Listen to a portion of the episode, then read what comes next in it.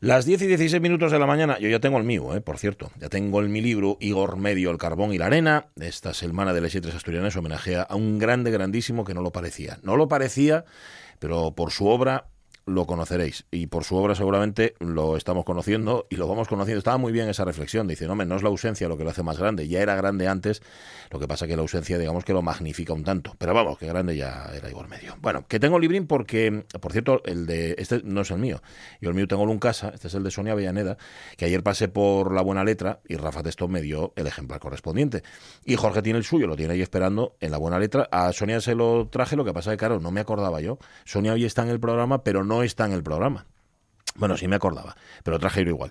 Em, digo que está porque a partir de las 12 sabéis que nos iremos al Teatro Filarmónica, donde este año generalmente es en el campo amor, pero bueno, ya sabéis, historias de, la programación teatral, esto hace que sea incompatible un acto con otro, con lo cual se traslada al Filarmónica, al Teatro Filarmónica, ese acto del Día de las Letras Asturianas que organiza la ALIA, la Academia de la Lengua Asturiana. Así que ya nos iremos a las 12, pero antes de las 12 vamos a hablar de un montón de cosas. Mira, hoy como son yetres asturianes, justamente en Facebook os preguntamos por eso, por les yetres de canciones asturianas. Por hacerlo un poco más amplio, más que nada, porque igual resulta que no tenéis, mm, no tenéis, eh, ¿cómo se dice?, patrimonio musical asturiano o, en asturiano en vuestro acervo, o sea que no conocéis ni una puñetera canción en asturiano, que también puede pasar, me extrañaría, pero puede pasar, ampliamos y decimos, vale, venga, canción fecha en Asturias, también nos vale. Pero estoy comprobando que la mayor parte de los oyentes sí que la tienen. O sea, sí que tienen una canción en asturiano, incluso, incluso, que esto lo escucharemos en la segunda hora de las radios mía, hay quien se ha atrevido a cantarla, a cantar la canción y a mandarnos vídeo. ¿Quién bueno, si vais al Facebook de la Radio Mía es fácil de, descubrir. Pero es una colaboradora de este programa que habla mucho que, y que canta mucho y que lo hace muy bien, esos cosas, tanto hablar como cantar. Y encima, y encima pintó los labios para la ocasión. Eh, bueno, ya dice que ni confirma ni desmiente que se haya pintado los labios ad hoc para este vídeo. Pero, pero sí, el caso es que los pintó. Y utiliza el, como micrófono la escoba. Rego, tú no vayas a verlo tú no vayas a verlo porque vas a, vas, a pensar, vas a pensar que ya miércoles. Bueno, pero eso lo escuchamos después. Si queréis seguir poniendo comentarios, llamad al 984-1050-48 o ponedlos en el propio Facebook. ¿Tienes la sintonía general de este programa? Pues ponla. La radio es mía. Con Pachi Poncela. Tú eres muy joven, José Rodríguez. Tú. Sí, bueno, a ver, lo de joven es relativo. Pues yo también se supone que soy relativamente joven. Y luego Igor Medio, por ejemplo, es eterno, no tiene, no tiene edad ninguna. Pero bueno, tú eres muy joven como para acordarte de la película Solos en la Madrugada, o si te acuerdas. Bueno, Solos en la Madrugada era una película de Garci donde la radio y el cine se mezclaban. Bueno, pues aquí estamos tú y yo, solos en la madrugada. José Rodríguez y Pachi Poncela. Bueno, en la madrugada, madrugar, madrugamos, pero ahora mismo son las 10 y 20. Oye, y en el día de les yetres, más yetres, claro.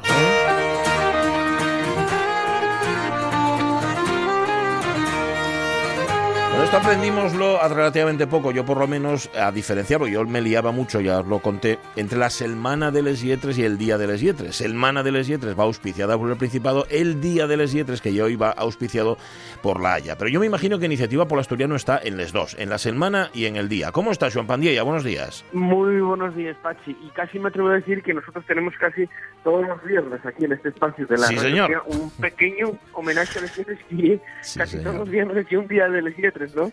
Porque siempre estamos hablando, la mayoría de las veces, hablamos yo creo más de reivindicación lingüística, pero también muchas veces hablamos de literatura y de letras, ¿no? Con lo cual, bueno, pues encantados de, estar otra semana aquí eh, y sobremanera en este día, día tan guapo de, letras asturianas. Sí, señor. Primer, primer viernes de mayo. En el que además hoy es un día también importante para Iniciativa Polo Asturiano porque tenéis ahí un académico a punto que no sé cómo estará de nervioso, si estará muy tenso por ello o no, ¿no? Ignacio Galán. efectivamente, ¿no? Eh, dar la enhorabuena también en primer lugar a Lizardo Lombardi pero también a nuestro amigo, compañero, eh, y bueno, y fundador también, de cofundador de Iniciativa sí, Ignacio Galán, al que en definitiva lo que fa la Haya y es reconocer el, el ameritado trabajo durante todos estos años de, esfuerzo, de servicio al idioma, de trabajo en positivo y en definitiva también de lograr, eh, bueno, pues eh, con tanto con tanto tiempo, con tanto esfuerzo, eh, dar una relevancia al idioma en un montón de aspectos, en un montón de, de lugares y que en definitiva este nombramiento de la Haya lo único que viene es eso, y a reconocer tanto trabajo y tanto interés pues y, y, remar a favor del, idioma, ¿no? Pues sí, pues sí, va a ser muy emotivo exacto a partir de las 12, acordaos en el Filarmónica. Pero claro, una cosa es que te pongan ahí el birrete y te pongas a trabajar en el ámbito académico y otra cosa es salir a la calle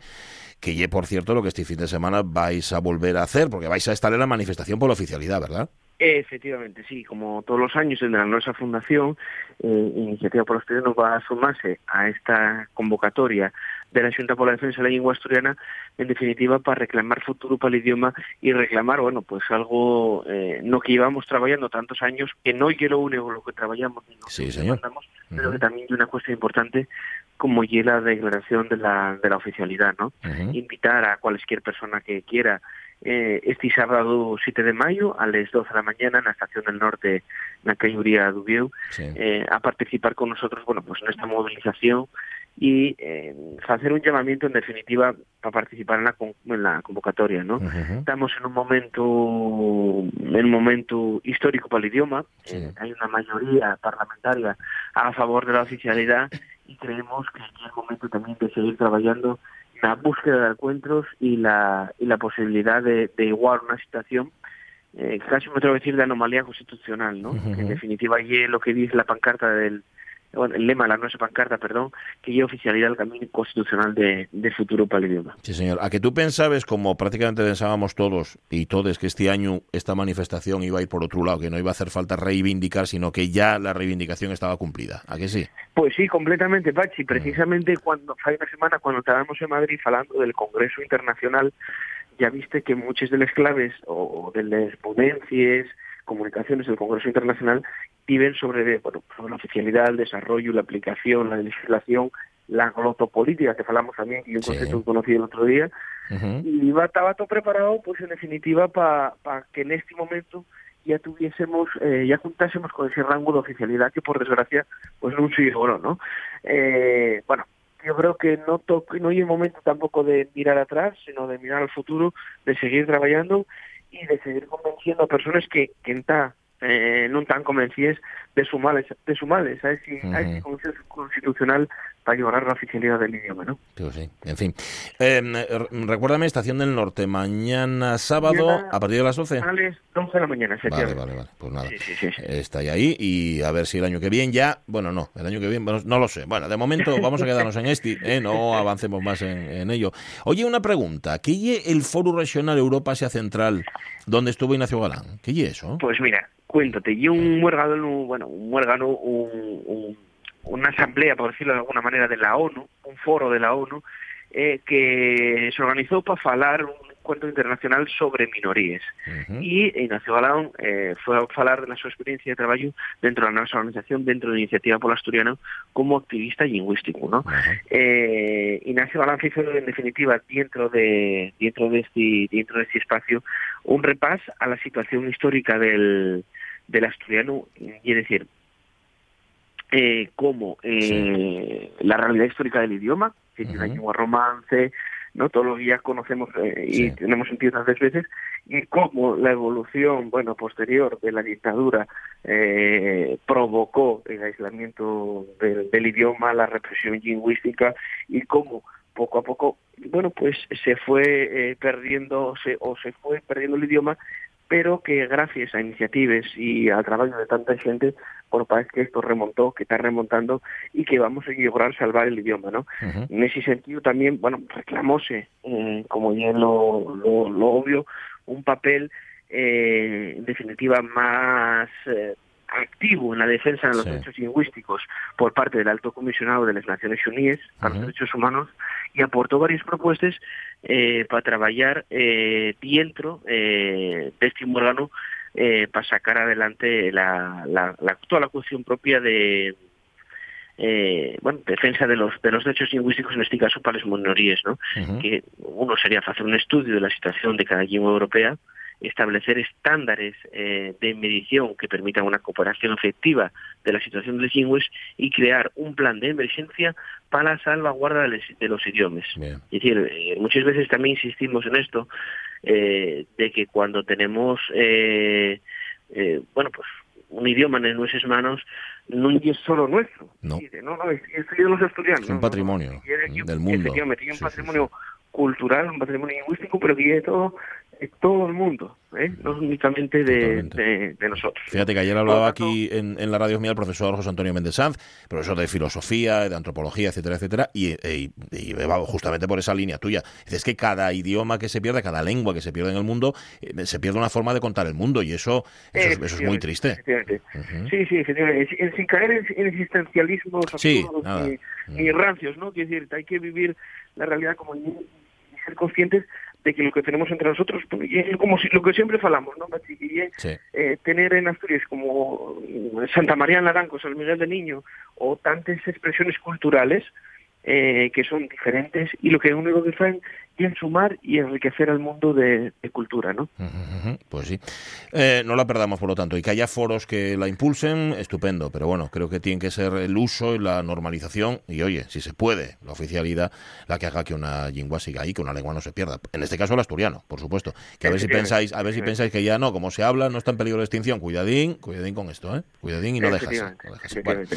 ¿Alguna cosa más, Joan? ¿Tienes por ahí? Muy, muy brevemente, que ya tenéis también eh, rodando por eso en redes sociales el resumen, eh, el boletín informativo mensual del mes pasado, de abril, y Pachi, que me gustaría también hacer la aportación de la que hacéis sí. Eh, ah, sí. en la radio sí, señor. las canciones. La letra asturiana. mira, yo por el por ser la semana dedicada a Igor Medio voy a apuntarte Canteros, mm. Canteros de Coadonga de Felpeyo, que es una canción que me encanta tanto la letra como, como la, la, música, y también, evidentemente, eh, ya sabéis que gusta mucho el Padre Galo, y por lo tanto Rigu es Padre Jan de Cubel. Ajá, pues mira, tenemos de hecho, el, mira, el Padre Galo aparece en, en el Facebook hoy, y aparece, aparece, bueno, evidentemente Igor Medio un montón de ellas y, mira, Canteros no lo sé, tengo que mirarlo después. A Cantales, a Cantales no te atreves, ¿no?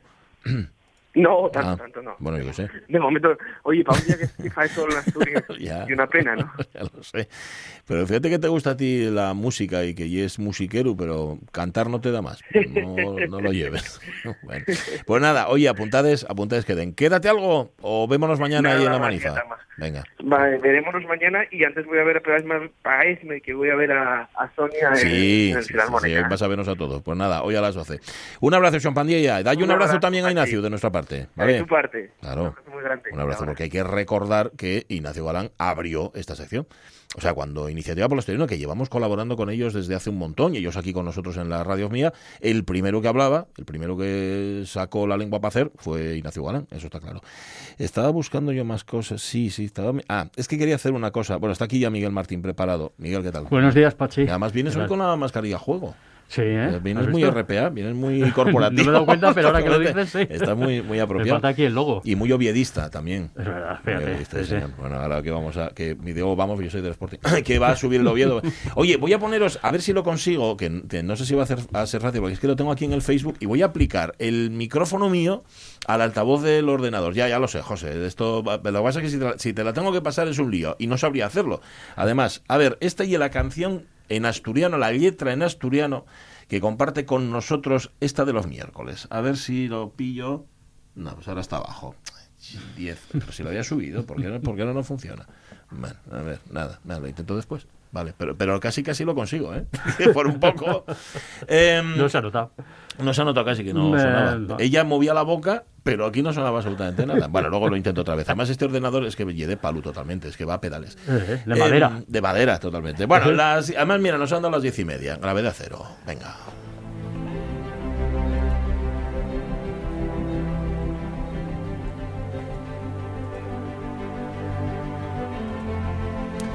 Gusta ser puntuales, no siempre lo conseguimos, pero bueno, teniendo en cuenta que cuando hay una misión espacial también ocurre esto, retrasos, aplazamientos, todo lo demás, que es un programa de radio comparado con una misión espacial. Después sale en punto, ¿eh? Después, sí, después suele salir en punto. Eso sí. Oye, eh, eh, Miguel Martín, vamos a recordar, porque el otro día lo recordé a Toro Pasado, donde puede escuchar eh, el oyente que no esté escuchando en directo a la radio mía, el podcast de Gravedad vale, Después lo, subimos a tanto a Podimo, lo que pasa es que Podimo es una plataforma de pago y quien quien no tenga Podimo, pues lo puede escuchar en Spotify también. pues nada, cualquiera de las dos. Y me parece que en Evox también, ¿no? Porque en Evox está la radio es mía, Eso así es. que también en Evox. Bueno, y en RTP a la carta también lo podéis escuchar. Lo que pasa es que escucháis todo el programa, lo cual es una ventaja, quieras que no, porque yo también, de, ah, la, de la que escucha Gravedad Cero ya tiras, ¿no? Claro, Tira que escuchar las tres horas ahí de la Sí, radio es señor, mía, sí, donde señor. incluido está Gravedad Cero. Sí, señor. Bueno, em, vamos a hablar de los viajes interplanetarios.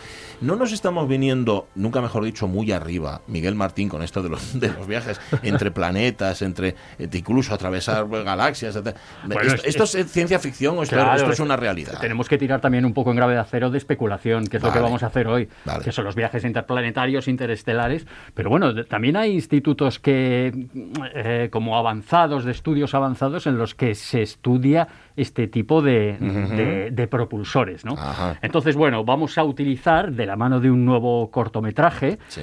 Es un, un- un mini cortomet- cortometraje porque tiene una duración de 4 minutos 39 Ah, segundos. es un minimetraje. Claro, es, un- es una micropelícula, pero realmente sí que es una micropelícula.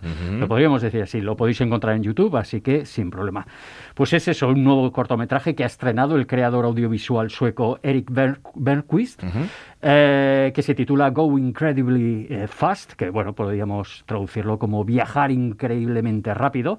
Entonces, bueno, pues vamos a explorar brevemente cómo se podrían lograr viajes interplanetarios e interestelares Bien. con la suficiente velocidad como para poder alcanzar el ser humano algún día lugares que hoy en día los vemos inimaginables. Porque eh, muchas veces hemos eh, eh, hablado aquí en Gravedad Cero de las escalas espaciotemporales. Es que son inimaginables. Claro. Hasta para la persona más inteligente son inimaginables. Entonces esto nos va a dar un poco una idea de estas escalas de lo aislados que estamos en el universo y lo aislado que está prácticamente cualquier planeta, cualquier estrella con respecto a otras, ¿no? Ajá. En promedio estoy diciendo. ¿Por qué? Bueno, porque está todo muy lejos, increíble, inimaginablemente lejos, Bueno, yo creo que es la palabra. Para alguien de Asturias no te creas tú, eh, que es inimaginable. Ya sabes que de aquí estamos lejos absolutamente de todo, con lo cual a lo mejor nos resulta un poco más fácil entender. Claro, bueno. eh, por eso, por eso, eso nos sirve bien. Vale. Bueno, entonces, ¿qué tipo de energía deberíamos utilizar en nuestras naves espaciales para poder acortar de algún modo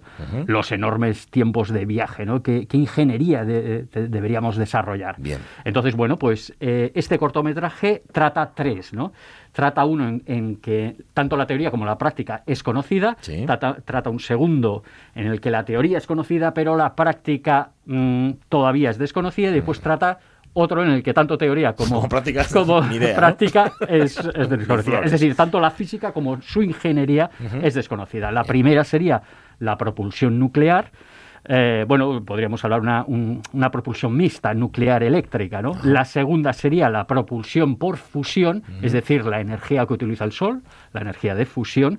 Y finalmente la tercera sería, bueno, por lo que se llama la- el propulsor de curvatura, las distorsiones espaciales, que vamos a ver que es bastante así. Entonces, bueno, el primer corte, en este primer corte vamos a traducirlo, eh, pues habla de que eh, utilizando nuestros conocimientos actuales de física e ingeniería, Sí.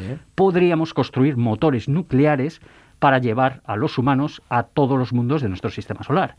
Pero una nave estelar, eh, estelar perdón, impulsada por un propulsor nuclear, incluso dirigida hacia nuestra estrella más cercana, Próxima Centauri, tendría que albergar cientos de generaciones de personas viviendo enteramente toda su vida a bordo de la nave antes de llegar a su destino a 4,25 años luz de distancia. Cientos de generaciones. Claro, claro, de claro. seres humanos. Y ahora lo vas a escuchar. Llevaría dos años solo para alcanzar la órbita de Saturno y otros 2.000 años para alcanzar Próxima Centauri, que es la estrella más cercana. Necesitamos entonces ser capaces de ir más rápido. Using our current knowledge of physics and engineering, we could build nuclear locomotives to take humans to all the worlds in our solar system. But a starship powered with a nuclear heart aimed for even our closest star, Proxima Centauri, would have to harbor hundreds of generations of people, all living their entire lives aboard before reaching its destination, four and a quarter light years away. It would take two years just to reach the orbit of Saturn, and another 2,000 years to reach Proxima We need to be able to go faster. O sea, dos años a la órbita de Saturno, de Saturno 2000, a la estrella más próxima. A la estrella más próxima, que está eso, a 4,25 años luz. Bueno. Este, bueno, es muy recomendable ¿eh? este, este mini cortometraje de Eric Bernquist, eh, Go Incredibly Fast. Entonces, en su segunda parte, imagina cuál sería la ingeniería que reduciría drásticamente los viajes interplanetarios e interestelares.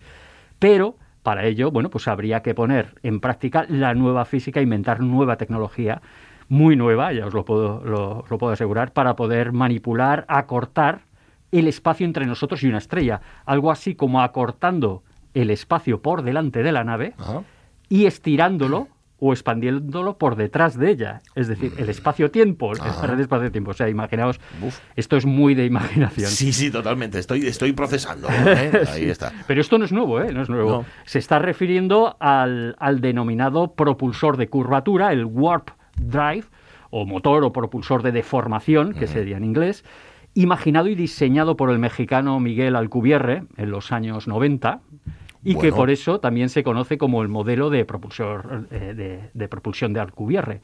Está diseñado, es decir, sobre el papel existe. Bueno, está teorizado. Está teorizado. Él se planteó decir, vamos a ver, si no imaginamos, si no entendemos, si no inventamos un nuevo motor, no hay forma de viajar a, a otras, a otras estrellas. No hay forma, porque está todo, todo lejísimos. Entonces, bueno, únicamente nos podemos quedar en nuestro sistema solar y aún así todo está muy lejos. A partir de Marte, todo está lejísimos. A partir del cinturón de asteroides, Júpiter, Saturno, Urano, todo está increíblemente lejos, ¿no? Entonces, bueno, este, este propulsor de Alcubierre tendría que estar basado, en principio, sin duda, y vamos, de hecho, está teorizado eh, por la física de la teoría general de la relatividad de Einstein. Entonces, bueno, vamos a traducir el, siguiente corte, que dice que, bueno, pues tal tipo de nave llegaría de Marte a Saturno, vais a ver qué, diferencia, de Marte a Saturno en solo cuestión de minutos. De Marte a Saturno en cuestión de minutos. Y sería capaz de llegar a Próxima Centauri en menos de seis meses. Fijaos, de 2.000 años a seis meses. considerablemente. A partir de ahí no existirían límites donde podríamos ir. Tal vez algún día la humanidad mirará hacia arriba en un cielo nocturno extraterrestre y podrá encontrar un punto amarillo pálido que será nuestro Sol, nuestro hogar, y darse cuenta por primera vez mirándonos a nosotros mismos que no estamos solos en el universo. Este viaje comienza hoy. Such a ship would reach from Mars to Saturn in just a matter of minutes and be able to reach Proxima Centauri in less than six months.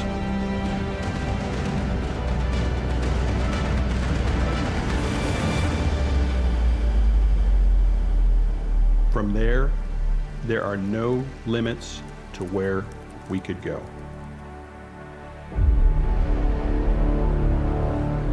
Perhaps one day, humanity will look up at an alien night sky and strain to find the pale yellow dot that is our sun, our home, and know for the first time, as we look back on ourselves, that we are not alone in the universe. This journey starts today. Mm-hmm. Hay una parte, me, me, estaba acordando de Carl Sagan, evidentemente, en los divulgadores científicos de, mm, cuidado, eh, de ciencia, de técnica, pero de humanismo. Ahí está. ese enfoque que le dan, ¿no? ese enfoque que le queremos dar aquí es el que hay que darle, en efecto. entre todos nosotros, todo el equipo de Gravedad Cero, lo intentamos hacer. Eric eh, Bernquist es este... Eric Bernquist. Pues aprovechando este corto, vamos a terminar esta, esta primera parte recomendando otro suyo de hace un tiempo, de 2015, que es Wanderers. Wanderers es vagabundos. Este, en este caso, pues mira, la duración es de 3 minutos 50 segundos. También lo podéis encontrar en, YouTube. Es maravilloso este señor, ¿eh? Cosas que duran 4 minutos y que explican tanto en tan poco tiempo. Sí, sí, sí, es una micropelícula. Realmente es una micropelícula. O sea, podemos decir, bueno, esto parece un tráiler, pero no es un tráiler. en, en, solo 3 minutos o en 4 minutos eh, hace, hace un, un, compendio fabuloso, ¿no? Y en este caso utiliza de forma magistral, en este que vamos a escuchar ahora, ahora la voz de Carl Sagan, ah. para narrar la necesidad ancestral innata de exploración del ser humano y de nuestra naturaleza nómada, que aún, bueno, pues la seguimos llevando en los genes. Entonces elegimos este primer corte, vamos a, escuchar dos, elegimos este primer corte que dice... Eh, hemos apostado por lugares lejanos con un cierto grado de romanticismo. Esta atracción, sospecho, ha sido elaborada meticulosamente por la selección natural como un elemento esencial para nuestra supervivencia.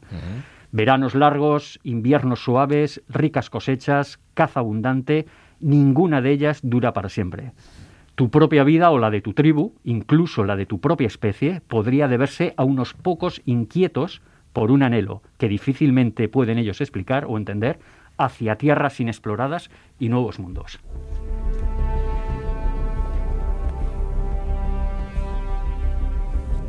We invest far off places with a certain romance. The appeal, I suspect, has been meticulously crafted by natural selection as an essential element in our survival. Long summers, mild winters, rich harvests, plentiful game. None of them lasts forever. Your own life, or your band's, or even your species might be owed to a restless few drawn by a craving they can hardly articulate or understand to undiscovered lands and new worlds. La tesis es, llevamos toda la vida, generación tras generación, vagando, errando, buscando. El futuro está justamente en eso, en vagar, en errar. ¿no? Eso es, eso es. Y que no, se no, que no se nos olvide eso, que es que lo llevamos hasta en los genes, ¿no? Yo, lo llevamos en el ADN.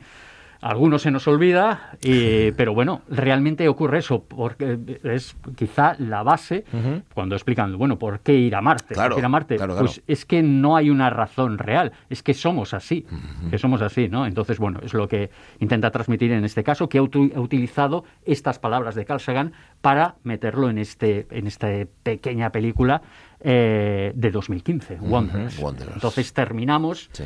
ya este corto eh, con las palabras de Carl Sagan también, que dice, tal vez sea un poco pronto o tal vez no sea aún el momento, pero esos otros mundos que nos prometen incalculables oportunidades nos llaman silenciosamente, orbitando el Sol, esperando.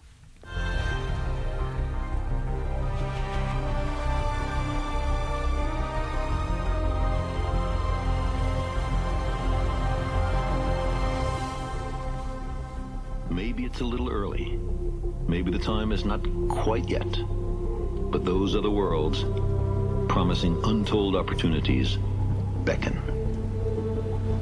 Silently, they orbit the sun,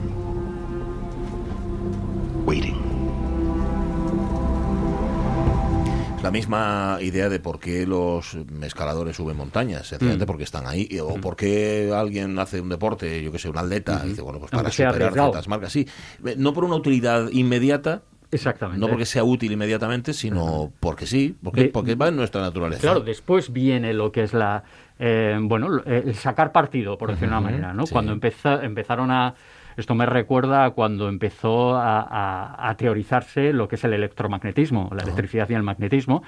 eh, que claro, que muchos decían, bueno, ¿y esto para qué? Sí, queda muy bien los espectáculos estos de luz, de los Ajá, rayos, de los relámpagos Pero, que hacían, Mm. pero esto queda muy bonito, pero bueno, yo cuando voy a casa tengo que poner la, el fuego o tengo que poner la lámpara de gas. Entonces, bueno, pues mm, cuando esto sirva para algo, entonces. Pero siempre se empieza así. Claro, siempre se- se empieza sin Era un utilidad inmediata. Claro, claro, espectáculo, eso es. Únicamente. Dos cortos, eh, muy cortos, pero em, vibrantes, densos, intensos y además muy entretenidos por lo que nos has contado de Eric Ben- Bernquist. ¿Dó- ¿Dónde los podemos ver, por cierto? estos Nada, en cortos? YouTube. Están en Yo- YouTube. perfectamente en Perfecto. YouTube. Uno Sí, de sí. 4 y otro de 3.50. Eso es, Maravilloso. eso Pues es. nada, para un ratín esta tarde. Las 11 menos cuarto de la mañana. Bueno, vámonos, mm, como siempre, con una charla. Con, con una charla que nos va a aclarar seguramente muchas cosas. ¿Quién es nuestro invitado hoy? Pues mira, Pachi, hoy tenemos el honor de contar con el investigador David Galadí Enríquez, eh, astrónomo residente del Centro Astronómico Hispano-Alemán de Calaralto, en Almería. Es doctor en astrofísica, profesor, divulgador científico, escritor, autor de excelentes libros de divulgación de la astronomía, algunos de los cuales, bueno, pues he disfrutado personalmente. Eh, por ejemplo, a ras de cielo, cuestiones curiosas de astronomía resueltas por el perito en lunas o de la Tierra al universo, eh, del que se acaba de publicar una segunda edición revisada y ampliada. David, ¿cómo estás? Muy buenos días. Hola, muy buena. Aquí estoy en el observatorio, en las montañas de Almería, encantado de oíros. Bueno, bueno, Mira, mira, y, no- y- y Miguel. Nos, tienes que explicar unas cuantas cosas. Primero, yo no sabía que existía un centro hispano-alemán de- de- dedicado justamente a esto y tampoco sé qué es lo que hace y es, lo, es por donde quería empezar, si a ti te parece. que me- ¿Cuál es tu labor investigador? Es decir, ¿qué hace un astrónomo residente en este observatorio? Bien, bueno, el Centro Astronómico Hispano-Alemán es más conocido como Observatorio de Calar Alto. O sea, sabéis que los observatorios muchas veces se conocen por la montaña en la que están, y este monte se llama Calar Alto, y así lo conoce todo el mundo, Observatorio de Calar Alto. Y es curioso, se conoce poco, pero sigue siendo el observatorio más importante que hay en Europa, si tenemos en cuenta que Canarias geográficamente están en África, pues este es el centro astronómico más importante que hay en, en Europa. Y aún así se conoce poco, se fundó en 1973 incluso antes que los observatorios de Canarias. y, de fundación era hispano-alemán, pero desde el año 2018 la parte, bueno, la parte española la sigue llevando el Consejo Superior de Investigaciones Científicas, pero la parte alemana la ha asumido ahora la Junta de Andalucía. Ah, o sea que ya lo, de alemán lo conserva porque se fundó con ese nombre, ¿no? No, lo conserva porque todavía estamos en el trance de escribir la nueva empresa. Ah, pero dentro de poco la, la, A, la H seguirá significando hispano, pero la A pasará a significar alemán, a significar eh, andaluz. ¿Y, qué es lo que haces tú ahí? ¿Cuál es, cuál es tu, labor, David? como en otros observatorios, claro, aquí estamos muy orientados a, la obtención de datos. Mm. Así que los que estamos como astrónomos residentes, astrónomos de soporte y astronomía técnica, son distintas escalas en el equipo de astronomía aquí, pues nos preocupamos en distintas facetas del de el diseño, la construcción, el mantenimiento y la operación de los instrumentos. Los telescopios pues, son los cacharritos que recogen la luz. Bien, eso hay que mantenerlo, ¿no? Pero luego tendrá que poner lo que llamamos, bueno, lo que la gente de la calle llamaría las cámaras, ¿no? La cámara que se pone detrás del telescopio. Eso le llamamos los instrumentos en astrofísica y nos dedicamos al diseño, construcción, mantenimiento y claro, eh, y luego a la obtención de datos. Así que en buena parte de los estudios que se están haciendo en Calar Alto, bueno, en buena parte no, en todos, mm. hay una aportación nuestra desde el punto de vista, sobre todo, principalmente de obtención de datos y muchas veces de, mantenimiento y configuración del instrumento. Yo en lo que más he participado ha sido en el, en el eh, cazador de planetas que tenemos ahora. Cazador de planetas. Sí, mm. el instrumento que descubre el planeta en Calar Alto se llama Cármenes, tiene esa resonancia que recuerda a, a Carmen de Bizet o a los patios a los patios floridos de Granada, ¿no? que se llaman Carmen y ya llevamos descubierto una treintena de planetas alrededor de estrellas frías, o sea que está siendo un éxito. Pero luego en todos los proyectos que se hacen aquí, este en el que yo personalmente he puesto más de mi parte, en Carmen. Pero también aportamos pues en proyectos de astronomía extragaláctica, por ejemplo, estamos dedicando ahora mucho tiempo a obtener datos sobre eh, estudios de agujeros negros supermasivos en el centro de galaxias lejanas. Eh, y muchos otros proyectos. Pero vamos, quizás estos son los más importantes. Bueno, David, hay un tema que, que nos mantiene expectantes a los que nos dedicamos en mayor o menor medida a las ciencias espaciales, que es cuando vayan llegando los primeros datos científicos del flamante telescopio espacial James Webb. Entonces, bueno, ¿cómo lo ves tú? ¿Qué novedades, qué nuevos descubrimientos crees que puede ir aportando durante estos próximos años el James mm, Webb? Qué nervios, ¿no? Bueno, sí, sí muchos nervios y de, entrada, bueno, yo lo tengo que confesar, mi, primera, eh, o sea, lo primero que me pide a mí el cuerpo es quitarme el sombrero. Ah, eh, como, cuando como cuando consiguieron los de la NASA y el Laboratorio de Propulsión a Chorro, ¿no? Aquellos aterrizajes en Marte de los primeros rovers con los sistemas aquellos de airbag primero y luego la, la, grúa celeste, ¿no? El Sky Crane. Y tanto. Esa proeza tecnológica que parece ciencia ficción. Y tanto, y tanto. con James Webb, claro, teníamos el precedente, quienes ya peinamos canas, teníamos, eh, yo no sé en Estados Unidos a quién le ponen velas, pero yo creo aquí en España conozco a gente que le ponía vela a Santa Rita. Sí. Porque, porque el Hubble se lanzó con problemas muy serios, con efectos de fabricación graves. Y claro, no podían permitirse fallar. Pero claro, el nivel de complejidad del James Webb es varios órdenes de magnitud superior al, al Hubble. O sea, hay muchísimas más cosas que podrían fallar. Y luego, ¿qué pasa? Que el Hubble, pues lo pusieron ahí al lado, está más lejos de Asturias, está más lejos de Madrid que, el Hubble, como quien dice, ¿no? Está a 500 kilómetros solo de la Tierra. Así que pudieron enviar astronautas a arreglarlo. Pero el, el James Webb está tan lejos que si llega a fallar algo, pues se pierde y no hay nada que hacer. Bueno, pues es sorprendente que hasta ahora, bueno, sorprendente no, eh, lo han preparado bien, es, reconfortante, es reconfortante ver que todo está funcionando como la seda, es impresionante, quitarse el sombrero. Y claro, con el James Webb van a apuntar, le van a disparar a todo lo que se mueva, o sea, se va a hacer todo lo que se pueda con este aparato, pero sobre todo hay dos grandes proyectos. Uno está relacionado con cosmología, ¿no? Con el estudio de las primeras estrellas y galaxias que se formaron en el universo. No las primeras primeras, lo explican así, pero bueno, exageran un poquito.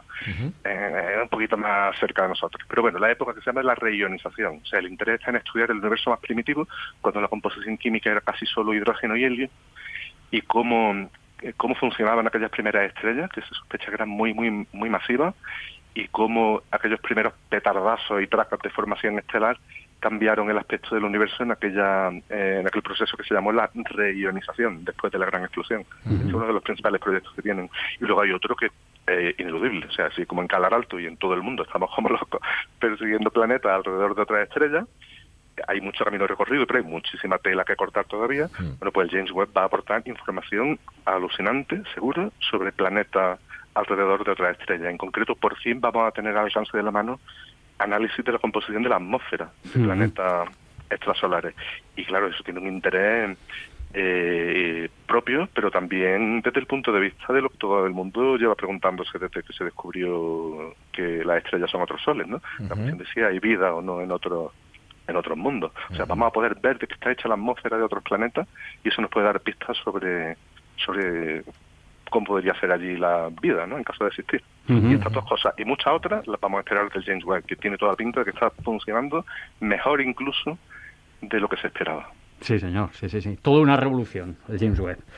Pues sí, como ya lo fue el Hubble y bueno, y como también lo fueron y lo están siendo los telescopios en tierra, no nos olvidemos, ¿eh? no, todo no todo el espacio y en Europa estamos ahora implicados en un proyecto enorme en Chile a través del Observatorio Europeo Austral, que es el telescopio extremadamente grande. O sea, ese telescopio de más de 30 metros de diámetro, una cosa increíble, ya está en construcción, España participa y, bueno, eso habría otro otro ventanal al universo que nos va a, regalar cosas alucinantes en las próximas décadas. Un tema preocupante, David. Eh, calidad del cielo nocturno. Eh, tanto aquí en la superficie terrestre como con el despilfarro de, luz en los núcleos urbanos, como arriba en el cielo con cada vez mayor cantidad de satélites, como los despliegues de la, de la constelación de satélites Starlink. Entonces, ¿estáis notando los astrónomos profesionales de un tiempo a esta parte el empeoramiento progresivo de las condiciones de observación astronómica? Sí, sí, y por dos factores. O sea, por una parte está el cambio climático, ¿no? el calentamiento global que mm, eh, hay artículos y estudios que defienden que la atmósfera se vuelve más turbulenta y mm. la calidad de la imagen que se obtiene del suelo está empeorando de una manera que empieza a ser eh, perceptible, por una parte. Y por otra está la contaminación lumínica clásica. Eh, esto es un tema muy adecuado para España, porque aquí somos Quijotes y que una causa parezca perdida nunca ha sido un motivo para no darla. al, revés. Así que ahí estamos inasequibles al, desaliento, pero hay que reconocerlo, o sea, eh, está empeorando el problema por más esfuerzos que hacemos entre la contaminación lumínica clásica y bien, ya hay muchos lugares del planeta donde la población no tiene acceso a un cielo, o sea, ver la Vía Láctea, pues hay que ir a un planetario a verla, ¿no? y por era poco, ¿eh? como decimos en Andalucía, pues parió la, abuela, ¿no? O, como diríamos rezando, eh, ahora la contaminación lumínica la tenemos así en la Tierra como en el cielo, porque después de la contaminación lumínica clásica llegan las megaconstelaciones de satélites. Es un problema que está en estudio a este tema incluso desde el punto de vista de la investigación, también le he dedicado yo bastante tiempo últimamente, aunque no lo he mencionado antes porque es un tema menos glamuroso que, el descubrimiento de planetas, pero estamos preocupados. El cielo va a cambiar de aspecto, Mm, sobreviviremos a ello igual que estamos sobreviviendo a tranca y barranca a la contaminación lumínica clásica. Pero eso no quiere decir que, la, que sea algo bonito. O sea, llenar el cielo de, de, cosas artificiales para que además la órbita terrestre baja es un bien común como el océano, hacerlo para beneficio privado en compañías específicas, yo creo que es un mal camino. y, y se está trabajando mucho en ver cómo nos va a afectar y cómo podemos hacer para salir del paso, porque como con la contaminación lumínica clásica, todo apunta a que lo único que vamos a poder hacer es oponernos y quejarnos, pero convivir con el problema. Sí. No va a quedar otra. Bueno, vamos con la, con la fantástica nueva edición de, de, la segunda de tu libro de la Tierra al Universo, Astronomía General, Teórica y Práctica, de Ediciones Yacal. Bueno, que eres coautor junto con Jordi Gutiérrez y con fotos del astrofotógrafo Vicent Peris. Entonces, bueno, pues, ¿qué puedes comentar a nuestros oyentes? Un resumen de lo que se puede encontrar el lector en esta nueva edición de, de la Tierra al pues, Universo. Pues lo primero, hombre, yo aquí no voy a quitarme el sombrero porque soy soy uno de los protagonistas. claro que no, pero sí lo que que estoy contentísimo. Yo soy un tío muy autoexigente, muy perfeccionista y eso, quien me conoce, a, las personas que me conocen les dará una medida de, de, hasta qué punto es posible que el libro esté bien. Yo creo que está bien, ¿eh? porque yo estoy contento y Jordi Gutiérrez también lo está. Eh, hacía falta en nuestra lengua, ¿no? una lengua como el castellano, con la potencia demográfica y, cultural que tiene, todavía no había una, un libro de este corte tan clásico, en realidad, porque es muy moderno, muy actualizado. Acá ha hecho una apuesta enorme por hacer una edición estupenda. Que hay que agradecerle y a un precio estupendo. Eh, está a menos de la mitad del precio de la primera edición. Es el libro de mil páginas a todo color está a un precio eh, tirado y una edición muy muy muy muy buena. Pero a lo, que iba es que parece mentira que haga falta todavía a esta altura del siglo XXI en nuestro idioma una enciclopedia temática general de astronomía. Es un libro de un perfil, digamos, clásico, porque aquí lo que se da es todos los contenidos de astronomía, todos los temas, en mil páginas, estupendamente ilustradas con fotografías de Vicente Peris y de otros astrofotógrafos. Lo que pasa es que Vicente Peris es el que ha aportado la mayoría, incluida la de la portada, muchas de ellas hechas, por cierto, en Calar Alto, en el observatorio donde estoy, o sea, producto de aquí. Está muy bien las fotos de la NASA y del Hubble y todo eso, pero tenemos que explotar, aprovechar y lucir también lo nuestro, y eso lo hacemos en este libro. y, y, hay una enciclopedia general de astronomía de que lleva a quien la lea desde el nivel elemental básico, o sea, quien solo tenga curiosidad por la astronomía puede empezar leyendo por la primera página y lo llevará hasta un nivel medio de aficionados dispuestos a observar el, cielo. O sea que es un libro que además va a tener éxito porque ya lo tuvo la primera edición en, en centros de enseñanza secundaria y también se ha utilizado en cursos de introducción a la astronomía a nivel universitario. Aunque nuestro primer eh, mercado, o sea, la, la, idea que teníamos en la cabeza cuando lo hicimos Jordi Gutiérrez y yo fue el mundo de la afición y de la iniciación. Pero fíjate el recorrido que ha tenido. Sí, sí. Bueno, nos quedan eh, un minutillo. Un minuto, pues venga. Es que mm, quería preguntarle esto a David. Eh, alejado de tu área de investigación, de tu trabajo actual en astronomía, me gustaría preguntarte eh, qué tema o, temas, vamos, te atraen más en el panorama actual de las ciencias espaciales y, o de la tecnología espacial. Muy bien, yo soy un clásico y así como he colaborado con Jordi Gutiérrez y Vicente Pérez para producir un producto clásico, una enciclopedia temática de astronomía general que faltaba, pero que es un producto, pues, como quien dice, de toda la vida, yo no voy a ser muy original. O sea, yo estoy pensando en el futuro de la astronomía en el mundo, en lo mismo en lo que está pensando muchísima gente ahora que nos está oyendo. O sea, el misterio de la posibilidad de que haya vida en otros planetas. No haya vida inteligente, ¿eh? Sino simplemente vida, aunque sea bacteriana. Y me alegra que vivamos en un tiempo en el que se están dando pasos en esa dirección. O sea, que eso mantiene la tensión que teníamos cuando oíamos a Carlos Sagan, al que hemos oído hace un momentillo en el programa. Pues todos sus anhelos siguen vivos y estamos pendientes de los mismos temas que a él lo sorprendían. Y podemos esperar de aquí a 10, 15, 20 años novedades enormes. Y eso es muy emocionante.